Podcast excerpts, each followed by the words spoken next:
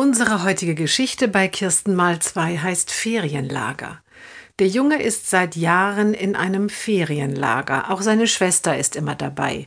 In diesem Jahr sind beide so alt, dass sie ins Betreuerteam wechseln können. Das ist bei den Kindern, die dem Teilnehmeralter entwachsen sind, so vorgesehen.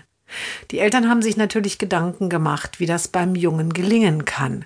Die Ferienlager mit dem ganzen Drumherum, den T-Shirts, einem eigenen Logo und Aktionen auch während des Jahres sind ihm total wichtig. Die Eltern bekommen vom verantwortlichen Leiter eine Einladung, alles zu besprechen.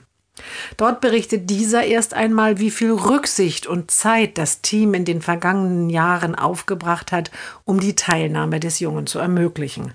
Und bevor die Eltern etwas sagen können, erklärt er, dass er ins Betreuerteam wechselt, macht gar keinen Sinn. Die Eltern sind überrascht und geschockt. Mit einer solch klaren Abweisung hatten sie nicht gerechnet. Der Junge hatte ja eine schöne Zeit hier, legt der Leiter nach.